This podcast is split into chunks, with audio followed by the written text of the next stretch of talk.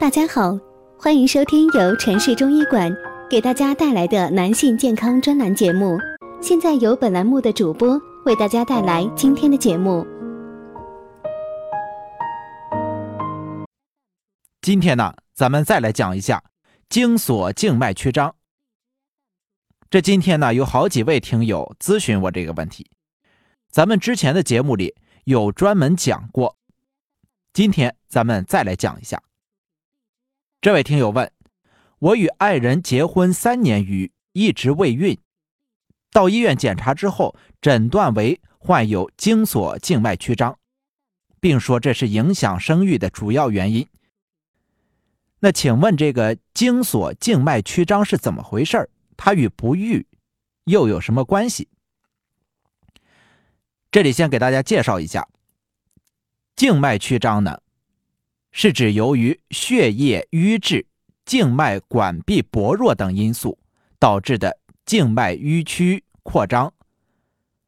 身体多个部位的静脉均可以发生曲张。在接诊的时候，常常会碰到这样的情况：有些男性不经意之间在阴囊的上方摸到一条长长的锁状物，结果惊慌失措的来找笔者，以为自己得了什么绝症。其实那条长长的锁状物就是经锁。当患有经锁静脉曲张的时候，经锁里的静脉丛就会变得牵曲、延长和扩张。患者在站立的时候，可以在阴囊的皮肤上看到有扩张、扭曲的浅蓝色的静脉丛。用手触摸这些曲张的血管，就好像。弯曲的蚯蚓一样。假如这个时候患者吸一口气，然后屏住气增加负压，这些曲张的血管就会更加的明显。而病人在半卧之后，曲张的血管大多则会很快缩小或者是消失。如果大家在良性生理方面有什么问题，可以添加我们中医馆健康专家陈老师的微信号：二五二六。五六三二五，免费咨询。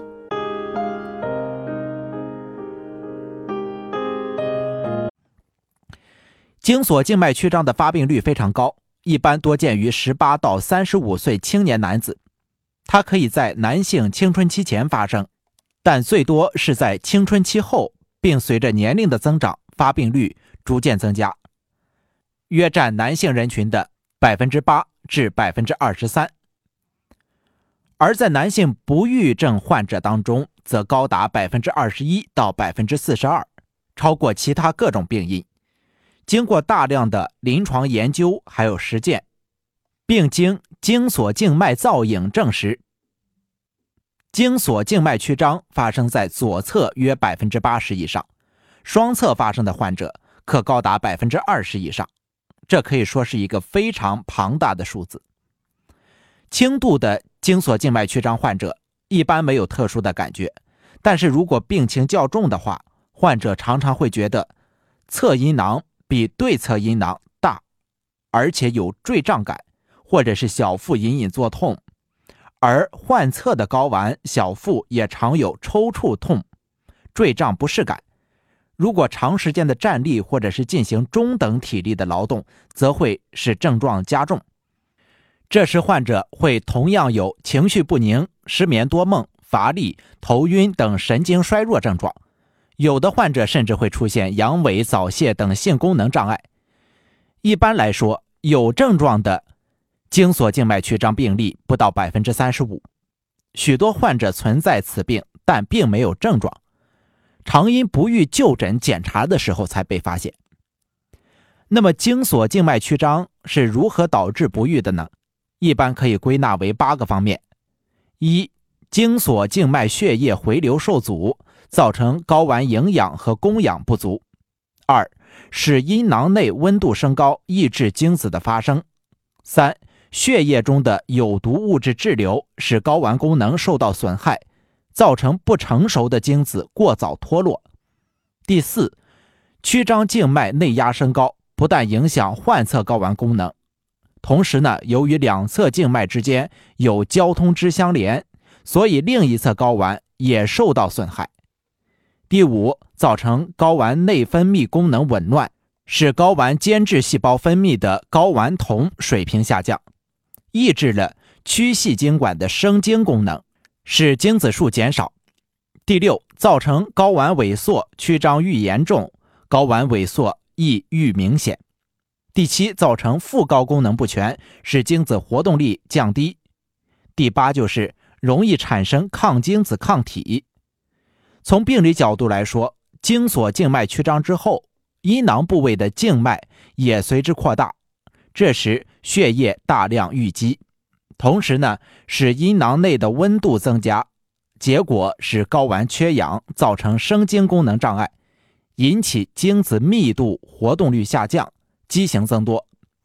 如果病情较重，使睾丸长时间的缺氧，就会导致死精、无精。而终治不愈。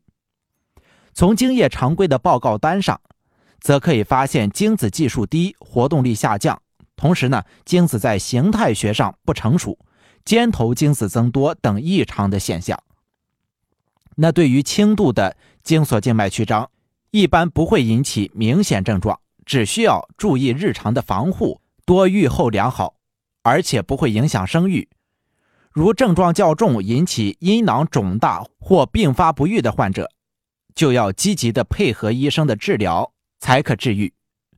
对于精索静脉曲张的预防还有护理，首先注意的是要节制房事，减少局部充血的机会；其次是忌食辛辣刺激食物，保持大便通畅；第三是避免剧烈活动以及强体力劳动，防止负压增高，加重病情。